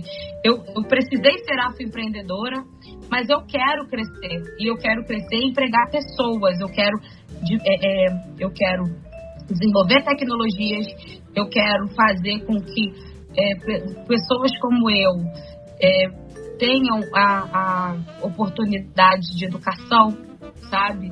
Tenham oportunidade de, de crescer e, enfim, foi por conta disso que eu migrei. Eu não, eu, eu saí porque também eu achava que a moda está acabando, né?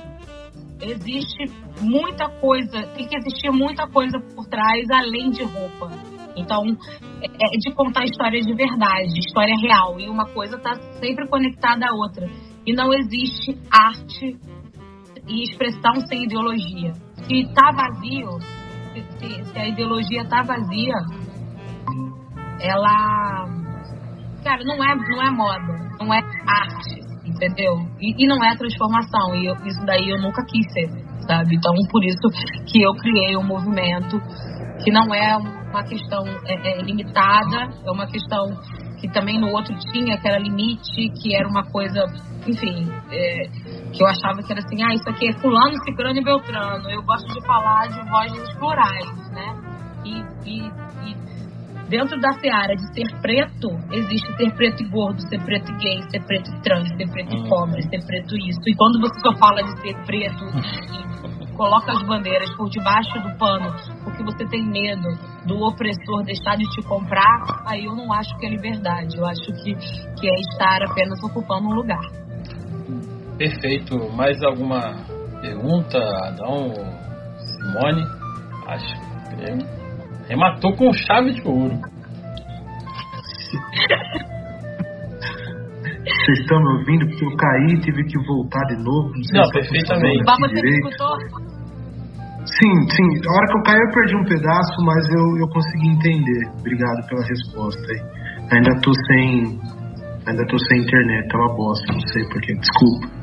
Desculpa. Nada, cara, nessa quarentena. Simone tá rindo de quê? Simone tá aqui rachando o bico, tá rachando o bico na minha cara, Simone, fina. O telefone dela tá, o microfone tá desligado. É. Tá desligado Então, eu sabia, eu sabia que ela ia ser bafo, a minha ideia foi de convidar, porque a Lígia é exatamente isso. Quando a gente se encontra, não tem um só assunto, a gente, a gente bota em todos os assuntos do último encontro, os atuais, os polêmicos, a gente tira nossas conclusões, entendeu? Casa feliz, porque a gente, a gente, a gente aprendeu alguma coisa. Ela é muito cultura, Lídia, assim, eu acho ela uma das mulheres pretas daqui do Rio. Eu não sou do Rio, né? Eu sou de Manaus, então toda essa galera que eu conheço, ela, Nina, enfim, Catuxa, eles são bem fodas, intelectualmente falando, cada uma dentro da sua área. E é, é, é, isso que eu acho muito interessante, entendeu? A potência da fala da mulher preta, ela que domina a moda, a outra que domina o TI, a outra que domina a filosofia, e aí cada um fala exatamente com tendo, tendo tudo, tudo para falar. A Lígia tem uma carreira aí de moda há anos, melhor do que ela para falar do que a moda no Rio de Janeiro, dentro do que ela faz, não tem. Então, acho é super válido a presença de Lígia aqui.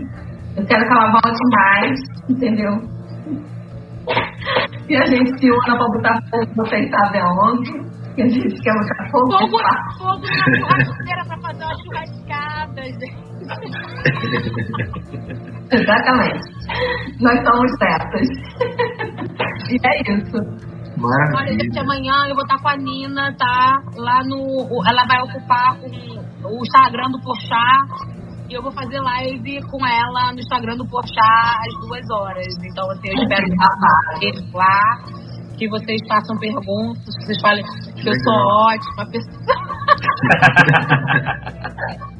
Eu nem vou perguntar, porque da última vez a Nina falou, a senhora não tem lugar de fala aqui, mulher, porque eu fui falar da questão raiz de tintas, lembra? Ela falou, não, não tem, eu nem essa A Nina ela ficou, ela ficou me chamando de, de afrobege, ridículo. Ela tocar no assunto polêmico de cor. Aí eu falei, mas a gente é bege. Aí ela, olha, tá, a Simone que nem esse tá é. É, fizeram, tô fazendo negrômetro, caraca, naquele live, gente. Cara, sério. E aí? Eu acho que no postar ela vai ficar mais fina. A gente tem que ficar mais fina, né? Porque tem branco. Tem, tem, Eu tem branco. falar assim, mulher preta Ah. parece um monte de bombogira falando junto. Você vê que Ah, Mas eles não querem ser integracionistas, eles não querem participar do nosso Ah, mundo. mas eu não quero mostrar pra eles. Eles já têm. Não, quero. Não, mas aí não. Eles vão achar legal, eles vão querer ser amigo. Vão falar, Não. minha filha, vai te seguir. Não, amiga, lembra da minha boate? Preto dentro, branco fora, tá escrito na porta. Então, mas você Então, fala, vai rolar. Meninas, Vai ter branco. Fala, gente. vamos encerrar a gravação. Não, a gente vai. Aí a gravação tá gravando. Estão gravando ainda. Gravando, transmitindo. Vai encerrar aqui. Adão, quer, quer falar umas palavras finais? A Simone já falou bastante palavras finais, já, por sinal. É verdade. Hein, Adão? Adão, Adão travou. não acredito, travou.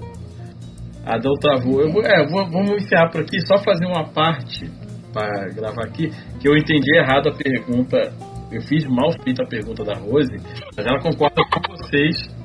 Ela concorda com vocês que ela acha importante também os polos de confecção, porque os polos de confecção movimentam a atividade comercial da cidade do entorno. E na Baixada Litorânea, ela é de Rio das Ostras.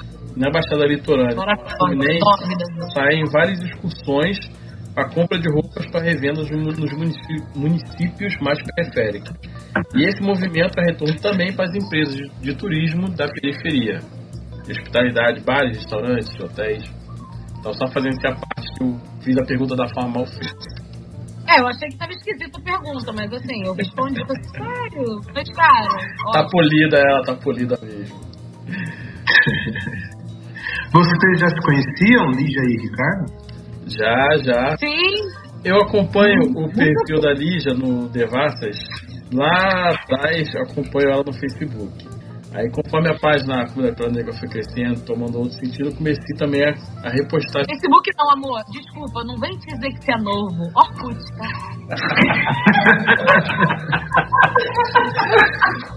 Você falou na gravação, eu sou a mais nova aqui. Eu fiquei quieto. Você vier no Rio com a tua esposa e por acaso vier pra qualquer coisa assim, que tenha alguma coisa que tenha envolvido pretos.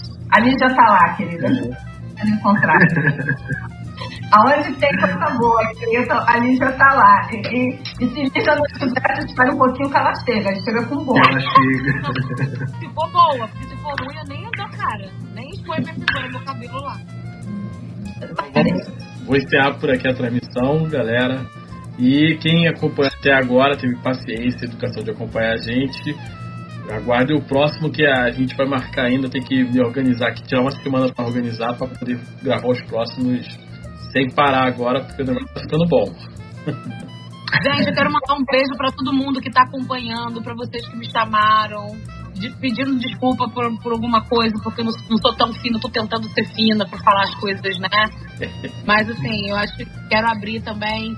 Quem quiser é, é, me contactar pra falar, perguntar mais sobre coisas, né? Porque às vezes eu me eu falo pra cacete, perco. Tem no meu Facebook, Lígia Parreira, ou meu Instagram, eu, Lígia Parreira, e a Devassas, né? Devassas com. Sigam essa mulher. Só isso tudo pra vocês.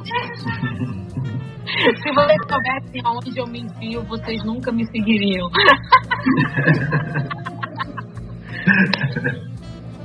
Medo. Palhaçada dela. Valeu, galera. A gente É. Obrigado mesmo, Lígia. beijo, Adão. Beijo, Lígia. Beijo, Simone. Beijo. Lígia. Prazer te conhecer. Obrigado pela aula. Agora eu vou almoçar. Tchau, gente, adorei. Valeu, tchau, tchau, tchau.